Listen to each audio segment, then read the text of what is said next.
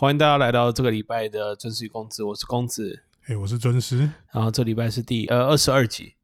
好，那最近游戏最热门的话题当然就是《Cyberpunk 二零七七》嘛，不管是大家对它的期望，还是发售之后的问题，嗯，大家应该都很熟。嗯，其实问题本身应该就是太多问题而已，其实很难比较吧。对啊，我你刚讲这句话很很很很讲，他的问题就是有太多问题，没有一个单一问题很致命，就是它是一个数千个问题累积起来的一个庞大的嗯，其实这样讲有点微妙。不然公子你应该有稍微玩一下吧？你可以先讲一下。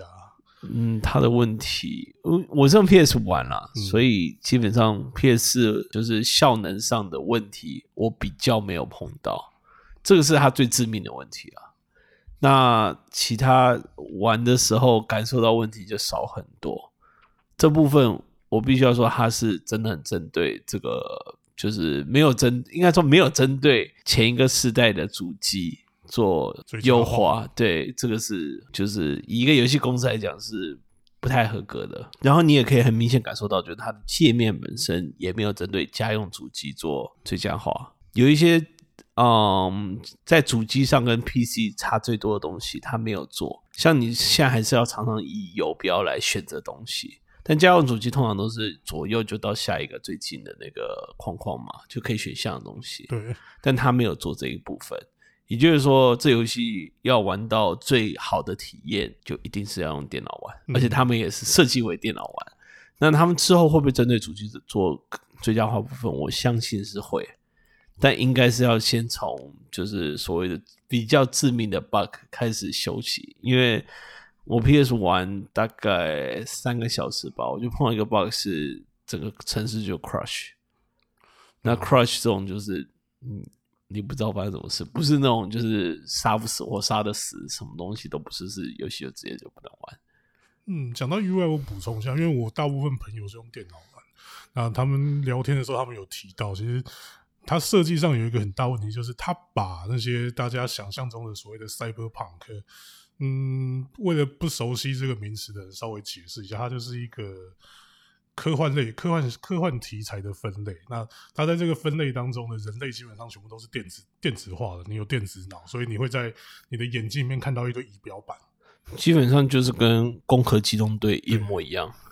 那因为他把这些东西通通都做出来了，但问题是我们在操作的还是普通人，所以就变成说你要一一用游标去指示这些仪表板要做的事情，所以其实他在操作上面不是操作的体验不是很好。嗯，我觉得还好，但是就是怎么讲呢？它它有个按钮，就是用 PS 玩的话，好像是 L one 吧，L one 的话你就可以开始用，就是用比较呃这种科幻的这种角度去扫。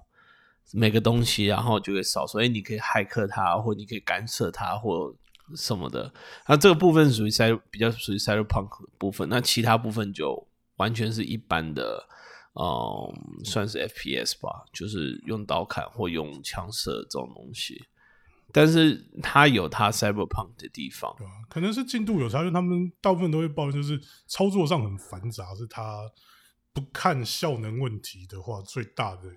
一个我缺点，大部分我的朋友会这样反应。我自己觉得比较繁杂的部分，应该是，反正他对家机非常不友善。以外，他的画面其实呈现的方法也是很针对电脑。它的字很小，而且是不是普通的小？是就是你你在看任何东西的时候，你都会觉得说。他字像我玩对马的时候，我就完全没有这个感受。也就是说，他在游戏体验上完全没有针对到家机，它比较像是针对电脑荧幕所做的这种我们说界面设计。我觉得，如果他是这样子想的话，那他家机本来就不该这么早出，但他应该也是为了次世代主机先抢一波，因为其实很明显的。呃，次世代主机的游戏本身其实卖的很好，就说可以玩吃是在游戏的游戏卖的很好。你想想看，《刺客教条》也是啊。嗯，有点微妙，因为我目前看到的数据来讲的话，呃，在欧洲其实 PS 五而且这种是它不是 PS，它它现在没有 PS，它没有 PS 五版。对啊，因为你刚刺客教条它是有出 PS 五版，那欧洲的数据来讲的话，PS 五跟 X C X 八 Series 他们占的比重好像还不到二十趴，十几趴左右。可是我记得没错的话，PS 四的版本也可以免费升到 PS 五。对啊，那个免费升级是免费升级。那如果如果如果是这样的话，你会买 PS 四还是买 PS 五？你懂我意思？因为你然后问题是这个就是你没有办法去。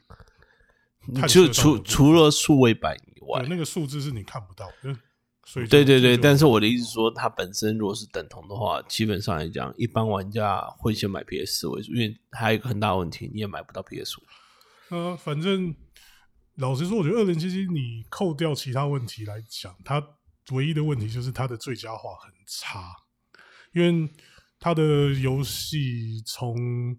就是它出现的各种问题啊，包括破图啦，包括闪退啊，在内，其实根据玩家的经验谈来讲，只要你的执行的主机效能够好，这些问题都会减少很多。甚至如果你在顶级电脑上面跑的话，几乎不会碰到这些问题，只有一些原本设计上就一定会存在的 bug。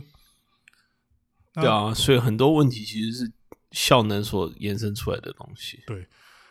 那当然，大家应有在关心的，应该也知道，P 他们已经宣布要接受退费了。所以一开始虽然没有讲好，不过他们收你已经单方面没有他他们是谈好的吗？现在应该是谈好的，因为 PS 跟 X box，X box 在我出来之前，他已经也公布要也公布就是无条件退因为因为因为昨天没有 Xbox，所以我在想，呃，没有没有微软啦，应该这样讲。所以我那时候在想说，是不是收你单方面的，就是因为。被骂了，就是有点东北掉，所以就先投降了。现在没有，现在看起来就是他们终于去谈好了，所以现在两台主机上都可以无条件接受退费。从发售的数据上来讲，他们发售当天就讲他们已经回收了所有成本了嘛。那他们也给了一个数字是八百万套预约，预约就都预约的就是他们这样讲，其实就等于是首批啦，就是他们首批的数位下载量加上。发出货总共是八百万套，只不过我会觉得你现在加上这些退货成本，跟你之后要继续去维修产生的，他现在退货好像是针对 digital 版吧，实体版能退吗？实体版他也说你就是直接拿去厂拿去销拿去通路退，而且你要不要忘了，除了亚洲之外，欧美的游戏是可以直接退的。哦，对对对对，那个是就是有无条件退。可那好像是有日期的，它不是完全无条件的。但反正你欧美好像是有七天的，我不知道是不是七天呢？但是反正欧美的游戏是可以退的。那你当然就是现在就直接退过去，而且看到这种情况，你市场上剩下的存货基本上应该也是销不出去。那这些东西最后大概也会暂时先被退回上游。那上游会不会再退到公司就不知道。那，不过你这些运销成本最后一定还是要公司去扛的。我有一点想要退，如果这样讲的话，你先退啊，快退，赶快退啊，到二十一号哎，到二十一号，对啊。可是我买的通路是直接跟那个那叫什么，Cyberpunk 在台湾，就 C Project 在台湾的，算是这游戏的代理吧。他们有个，你知道他有跟那个 KOL 合作的方案。哦，是那个，对对对对，所以那个要怎么退啊？我那你要我礼拜一打电话去问一下。哎，礼拜一就十一号哎，看，好可怕！我觉得好阴险哦，这家公司。那因为这些问题，特别是你在旧世代主机，老说老说到底，现在真的是很尴尬的。我到底应该称它旧世代主机还是现世代主机？虽然已经出了，但实际上大家换代过去的人还不多。啊，反正就是在 PS 四跟 X box One 上面的执行问题，在不要说欧美啊，应该说全世界都已经被骂到翻掉。嗯，因为这件事情，其实，在发售之前，大概就有人提出来，不过那个时候大家还是该怎么说，有梦最美，所以没有很多人在意。就是他们提供给媒体评分的游戏，一律只有电脑版，他们完全不提供任何主机版游戏。而且，IGN 还提到，他们你评分里面放的影片不能够用自己录的，一定要用他们公发的素材。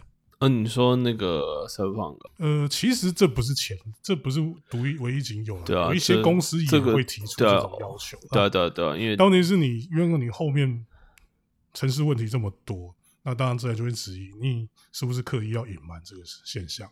我们已经很难查实了，反正他免费让你退，你也你也就是说他已经做到最最高程度的诚意了，对他而言了，对但但是对你不能告他诈欺，因为你只能说就是他的游戏表现很有条件性的。但问题是对于买到 PS 四、Xbox 版的玩家，然后也是也是在 PS、Xbox 上面执行的玩家来说，当然不会是很愉快的体验。那不愉快了，但是你可以退货了。那呃，欧美的公司哦，他们有一种在台湾好像不太没有的习惯，就是他们会针对一些就是公司经营上面的重大事件，跟投资者还有产业记者开所谓的电话会议。台湾好像很少有公司这样做啊，所以他们在这件事情发生之后，也有一次电话会议。那电话会议上面，他们的 CEO 执行长也承认，其实他们内部很清楚，就是就在 PS 四跟 Xbox One 上面执行游戏一定会有问题，只是实际发售之后的问题超乎他们的想象。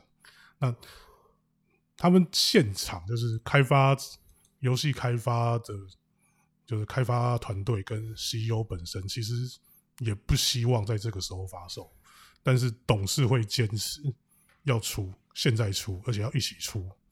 最后董事会因为董事会握的权力比较大嘛，那最后当然就是硬着头皮上。嗯可是我觉得最大问题就是这游戏真的拖太久，它开发了几年，七八年了吧？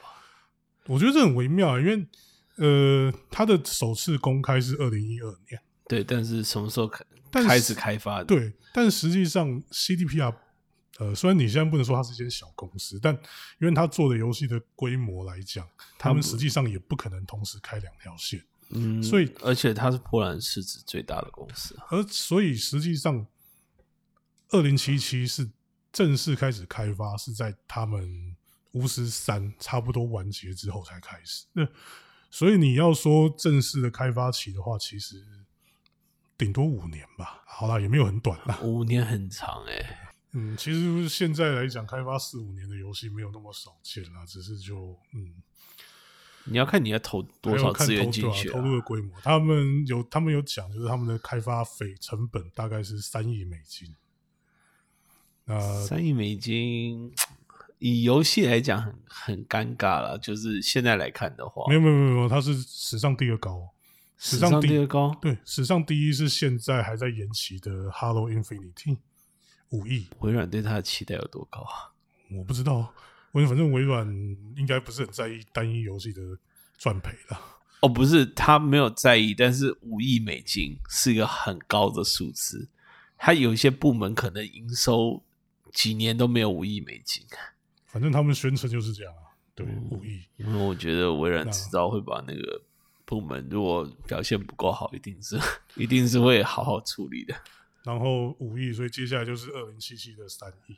那三这个数字应该是纯开发成本，你宣发的成本还没有加进去。哦，对啊对啊对啊，宣发 CD Project 有说这一次有 cover 到那个宣发成本啊就是他们已经回本了。对对对他们有讲先先不算退货了。刚才我提到他们回本，他们有讲他们已经回本。对对对，我说包括宣发的，呃，其实也很难算，因为他们的通路走太太多种了，而且还有一个就是 GOG 买的人有多少也是一个问题。因为 GO 走 GOG 的话，他们不用公布手不是不用手续费，就是哦，对对对，他们就说纯赚。对你的价，你付的钱就是除了你的说可能金流的手续费之外，通通都是直接到 CDPR 账内的，哦，对啊对啊对啊对啊，所以你很难你很难算出八百万出货他们到底是收多少啊？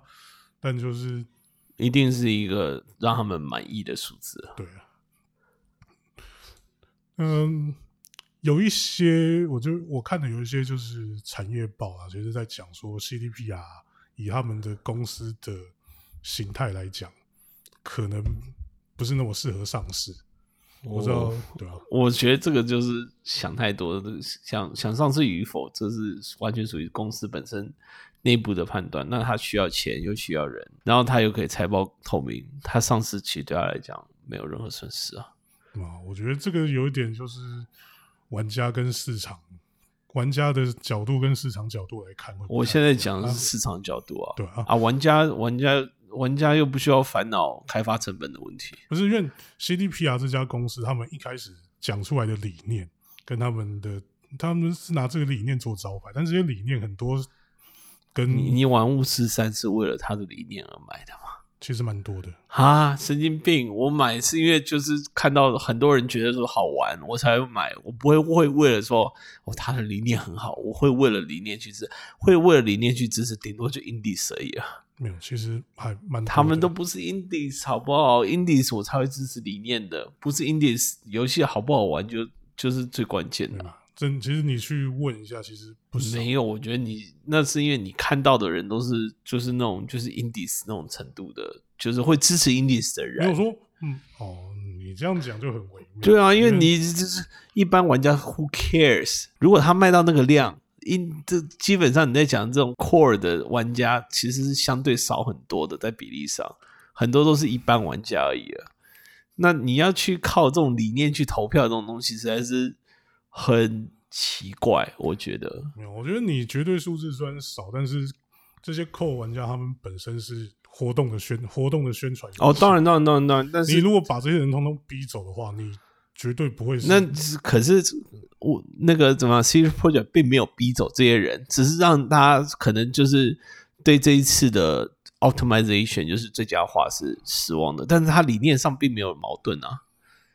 嗯，有诶，他理念来讲的话，他们自己宣传、自己宣传的建立公司零，就是他们想要把一款游戏做到完整才出。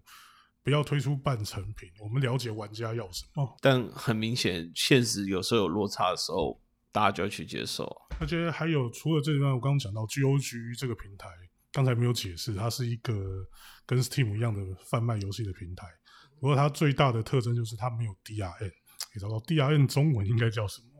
哎，反正就是防盗版的措施啊。对对对，它没有任何防盗版的措施。你只要买了之后，你就是拿到一个完整的城市，这个城市你可以随便复制，没有关系。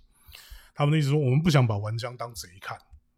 嗯，当然，因为也是因为这样，所以 GOG 这个平台，它其实它上面大部分都是一些很老的游戏，因为就是新游戏不不太会想要在这上面上。对啊，因为你没有 DRM 嘛。就其实对大部分游戏公司来讲，它还是最少要。保障自己最低程度的怎么讲嘞？权益对权益。那在这个情况上来讲的话，如果你要开始讲求收益的时候，GOG 是一个很尴尬的平台。是啊，实际上它也没有赚多少，至少就之前，至少从到二零一八为止，因为二零一九、二零二二、二零二零还没有没有看他们没有提到这个，但是到二零一八为止，他都还是。亏损的状态，没有赚到钱，没有亏很多，但也几乎没有赚。嗯，我觉得老实说，大概就跟台那个什么动画风差不多。嗯，哦，那可是到这种程度，就没有亏很多，但是也没什么赚到。我觉得对他们来讲就够了。但如果你是在经营公司的角度来看的话，你会觉得这个部门需要留着吗？可是东方风都有留着，巴哈不太一样。没有，你不能这样讲啊！那你你讲说有个理念，这本质上就是这样。我的意思就是说，巴巴哈也是巴哈也是开理念的，但是当你变成一个要讲求盈利的公司的时候，你不太可能还维持你哎会跟利益有冲突的理念。啊没有，那一定要盈利啊！公司一定要盈利啊！这应该说盈利一定要是一个方向啊，但是不是每一个决策都要以盈利为优先啊？这是公司本质上，佛华一堆开基金会，那它是有有盈利吗？就是慈善基金会的，其实很多啊。不是啊，那慈善基金会跟你商业公司又又不太一样。没有没有，商业公司会开慈善，我知道啦。那我觉得那个又那一样啊，那那本质上没有盈利啊，但是它就是一个怎么讲，publicity，就是所谓的呃宣传的效果，为了宣传而打造的。我觉得 GOG 也是类似这种东西啊。当然，像这一次刚刚有提到他们可以请玩家在 GOG 上买他们自己的游戏，那这样他们可以利益最大化。可是他 CDPR 有一个很尴尬的问题，就是他们是一个四五年才会有一款作品的公司。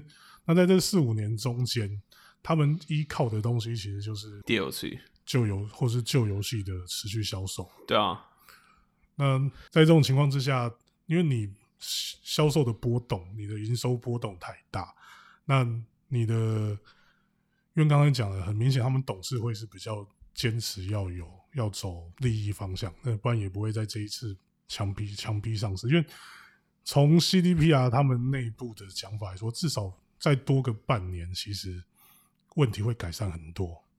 那这半年他们就正在改善了，对吧？那撑半年再发售，是不是会让他们就就这样倒掉？看起来也不会，但是很明显，一定不是利益最大化的选项。我觉得是个妥协吧，对双方都是，因为游戏本身已经已经延期过了嘛。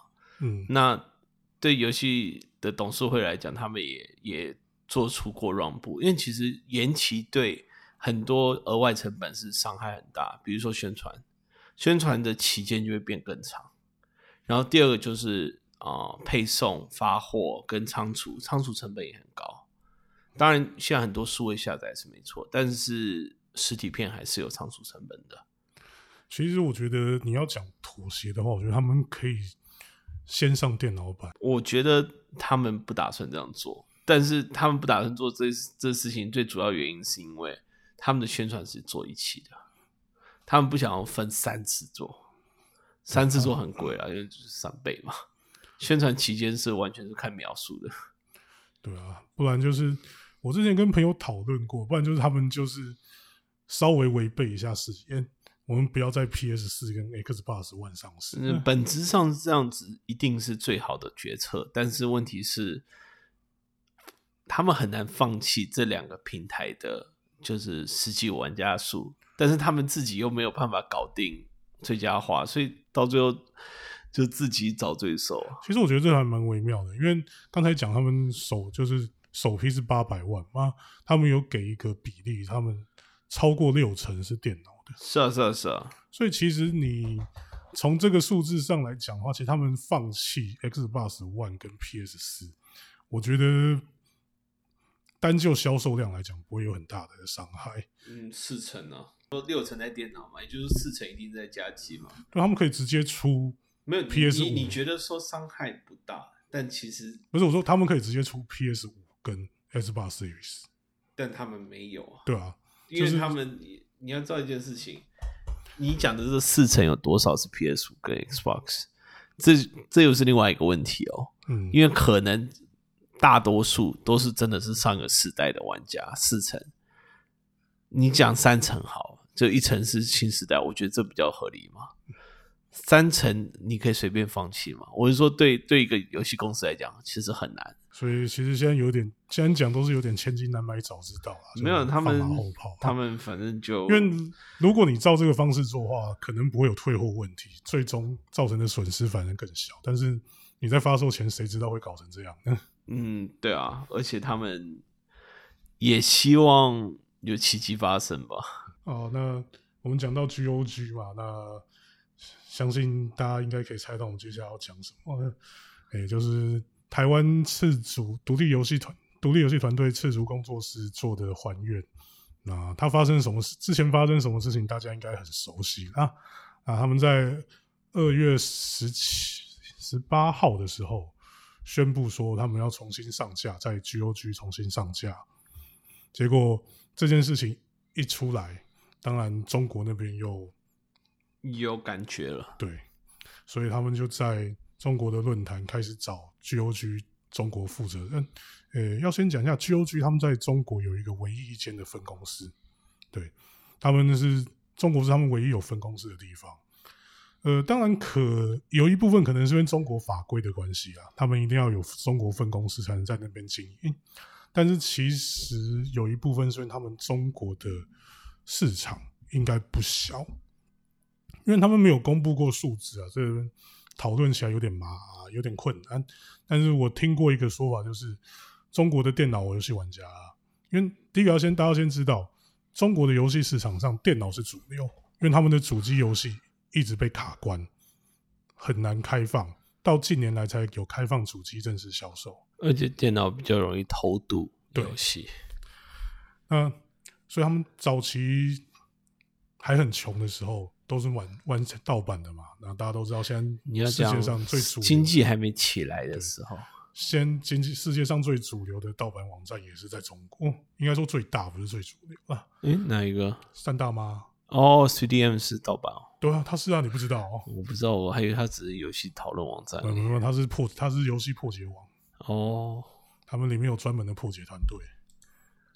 那，但是他们成长起来之后，他们现在有钱了，就有很多玩家有一种补票的心态，就是说，哦，我以前没有买过，但是我玩了，那我现在去把它买回来。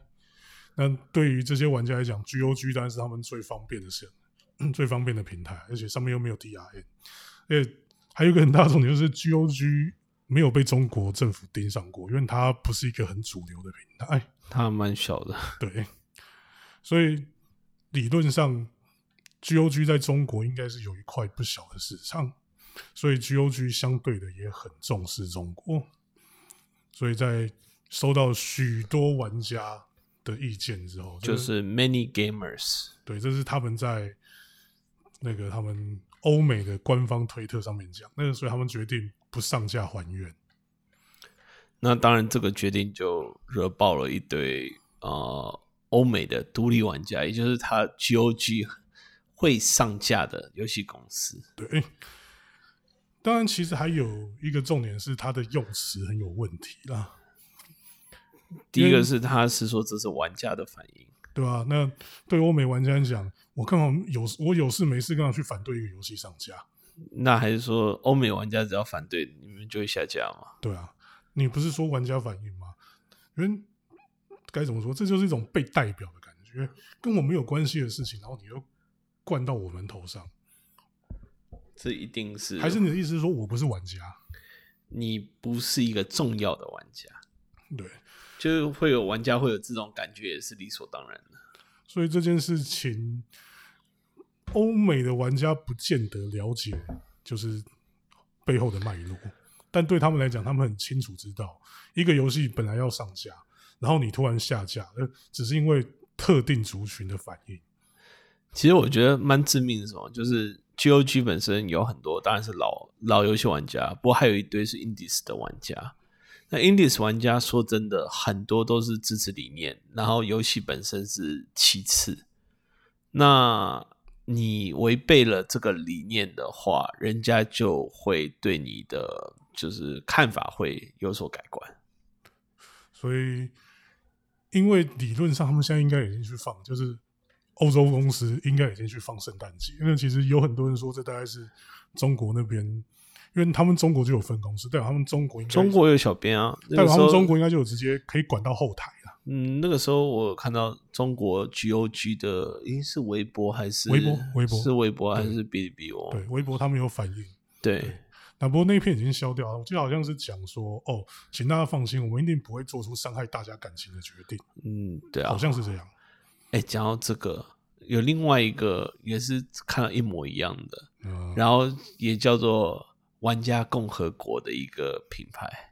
嗯，ROG 啊，嗯，ASUS，嗯，我用我我之前一直在讲 ROG，R R ROG 代表的玩家是谁？我现在终于知道了。那他们应该改名叫 PROG 啊。嗯对啊，很多人这样讲。啊啊，先解释一下，就是 ROG 日本他们跟 Hololive 就是所谓的 VTuber 的有有几个算了，我我们就不数了，因为不一定大家不一定知道，反正他们是跟 VTuber 合作，打算在年底做一个什么产品回顾的直播，那当然就是商业合作啊，结果被中国看到了。嗯那因为 Hololive 之前他们进军中国，但却因为一些事情，要详细解释嘛，好像要解释有点久。哎、没有，其实其实说真的，没有很大的事情，就是对反正好像就是列列干爹干干爹干妈的那个 ranking 有放就是台湾国旗出来，就他们旗下有一个 VTuber 在，因为有人问，所以他就从后台拉了那个投钱的数据出来，然后把台湾独立列出来。没然后那那是一定的，因为就是后台就是这个界面，对吧、那当然就被中，所以中国人就开始攻击啊。再加上因为你 Holo 那时候是已经往中国发展，那他那个时候还有中国特有的 VTuber 吧，对，他有要推啊，我印象最深的西维亚吧，嗯，对啊，反正就有几个啦，对啊，总之就是一路爆下来之后，中间还有很多事啊，可是详细介绍。哎、其实其实中间没有，就反正中间 Holo 有做很多事，都是想要让中国不生气。可是中国的愤怒就是一开始那个愤怒点燃以后就没有停下来，而且是就是基于那一篇而已。没有，其实应该这样讲，就是中国人有他们的标准，你不能说他们完全没标准，但嗯是 Holo 不管怎么做都不可能到达他们的标准，因为那个标准基本上就等于是叫他们放弃其他地方，就是要做中国人。对对对对对，就是等他，诶，我记得好像是开除开除那个犯规的所有 VTuber，对，然后你所有的东西都要比照中国，中国怎么要求你就要怎么做。那个很困难。最主要是 最主要是做到这种程度，他就会惹到另外一批人。其实已经惹到了啊、那所以反正最后 Holo 就干脆宣布好，我们不玩了，谢谢，我们大家退出中国。那其实对他们来，其实就后来说，我觉得这还算好运了，至少就是你初期就发生了这件事情。那如果你开始投资之后才发生的，他已经开始投资了，但是就是投资还没有很多。就是对了，他没有到到违约金多到他赔不起。可是如果你投资金额已经开始多起来了之后，你还有办法这样壮士断腕吗？是一个很有趣的问题。嗯，对了，不过就结论来看是这样子。那所以在这件事情之后，Holo 就被中国人视为是一个活生生的辱华对象啊就他们不管做什么东西都是辱华，你绝对不跟他们合作，就跟他们合作是就是辱华。对，这这这是我最不能理解。其实他们还蛮努力的讨好中国，所以我的意思是说，其实那个标准应该不可能办到。嗯，在说正常公司的角度来讲的话，那当然，华硕台湾公司嘛，台湾公司其实多多少少在中国都有布局。那他们的中国的小编就，这是他们其实也不能说是主动，就是一开始还是有人先问，可是那个时候我记得也没有演很大，对，但是那小编是比下面的群众还要激烈，对，那然后说什么拿刀架在老板头颈子上之类的。反正最后就是 Holo 日本那边，就阿素是日本那边决取消生取消直播了。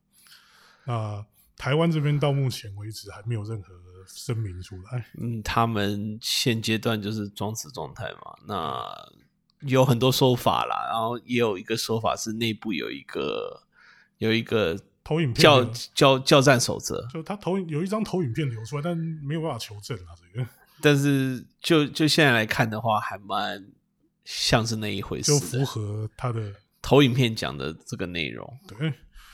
那问题是这件事情吊诡的是，其实如果你以市场来讲的话，阿素子在中国的市场没有很大、啊，大概两成左右，但跟台湾差不多啊。对啊，所以他们这样为了两成去得罪日本？日本是他们的主要市场之一哦，对啊对啊对啊，日本我觉得，不过日本大概也是两成多了。对啊。但是欧美、欧美、欧美也有三成，欧美我呃我知道美国大概三成左右。但是问题是，因为你去因为这件事情去搞了日本那边的，代表你火会烧回台湾，那就是你为了两成的人得罪了起码四成的市场。嗯，其实最最麻烦的地方是你惹到的是 VTuber 的这些粉丝，那他们内巴力只有就是很会缠着你，你知道惹到他们就像是就就就就跟怨灵一样，不会不会轻易的散开。那我看 Asus 他的脸书吧，那个留言，他平常留言大概都是三到五左右，那最近几篇大概都是，哎，最新这一篇四千二，而且每天大概上升在一千多左右。然后反正就是他能装死到什么程度我不知道，但是至少看起来火是还没消。因为事情已经上主流媒主流媒体了，而且 ROG 有一个很尴尬的事情是，他拿国家补助，呃，他那个好像是文创吧？对，但是不太确定是哪一个部分拿的。是 ROG，ROG，我说 ROG 的就是什么？他这个品牌拿这个文创，哦就它是一个独创的品牌，嗯，对，对所以他就是拿这个东西这个名义去拿国家的补助。哎我觉得这一点是比较，他应该要赶快修辞才对。我不是说拿这个补助修辞，是说他干嘛拿这个补助？而素食又不缺钱，能拿的不拿，拿那是我跟你讲，你拿钱就是要办事啊。那现在最有可能是他惹到台湾立法院，迟早会把他叫叫进去。因为一定会有人去跟立委投诉啊。有啊，我看到好几个立委已经收到的样子，所以我看事情迟早会更加一层楼，更上一层楼的。因为他就是 ROG，你就是这个品牌，然后你这个品牌你拿国家补助，那我们就算不就算不说是是卖国还是怎样，你起码这件事情你要说清楚啊。你有拿补助，你一定要说清楚。对啊，对啊，而那你就算说你现在退回也太迟了。但你总不能说哦，好，好，那我不要要钱了、啊，我不要钱，我退我退这四百多万回去。那没没有用啊。对啊，因为你已经就是 你已经收下了，对啊，而那且代表这个就是你们这个契约已经等于是签成了而。且你在台湾还有上市耶，对啊，你上市公司基本上来讲就是你不可能逃得了的啦。老实说，我倒是不会因为这样觉得华硕怎样，因为你第一个啦，因为他们在市场上本来就中国那边不大嘛，我们刚刚有讲，那没有我它在中国最主要是生产基地，所以你以电脑零组件来讲，你不可能在中国没有，所以我觉得这件事情来讲，比例啦，比例上来讲啊，你不能说华硕其实很甜。对啊，虽然它有很多问题，我不是说它没有问题，但你单就这点来讲，你不能说它其实很甜，它没有特别甜。那这一次不知道为什么会搞成这个样子，没有就是内部判断的问题啊。但是你不知道为什么会为什么搞成这样。哎、那今天时间也差不多，好像还有点超时。那最后我想讲一下，因为刚提到二零七七嘛，那我有一个朋友他说啊，因为他很想玩二零七七，可是他电脑又不够好，所以最后他去测试了 G Force Now，就是去 NVIDIA 的云端游戏服务。那台科大代理签进来，那那新闻有在看台湾新闻的，应该前一阵子应该会有看到。那他用了之后觉得体验很好，跟我们大力推荐。那所以我也去试用了一下。整体来说，其实我对云端游云端游戏服务有点改观，因为它的体验比想象中好。呃，我先讲一下 GeForce Now 这个云端游戏服务，其实它比较像是一个工具平台，哎，它没有自己卖游戏，它上面也没有自己的游戏，是你要跟你购买游戏的平台绑定之后，你再登录你那个平台，然后你在 GeForce Now 提供给你的远端主机上面执行游戏，然后再从远端主机串流画面回到你的电脑上。所以其实它的一切东西都是你自己拥有的，那你只是付了一个租远端主机的费用给他。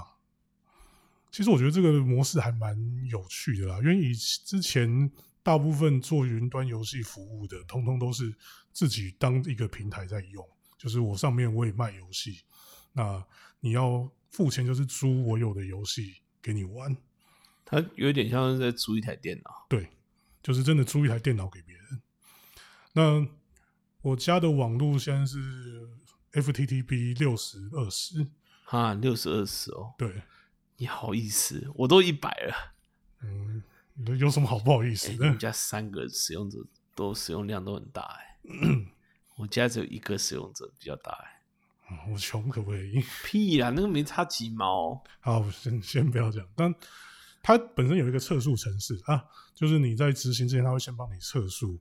因为刚才公子有讲，我家我因为我是跟朋友一起住，我家有三个人用，所以我的电脑从中华电信小乌龟出来之后，还接到一个 AP，然后从 AP 拉进我房间之后，还有一个 Hub 分接器，所以严格来讲，其实不是很好的环境。但是测速来讲的话，呃，下载速度是四十八 N，就代表说你考虑到中华电信拉线过来本身的延迟之后，它是完全没有任何损失的。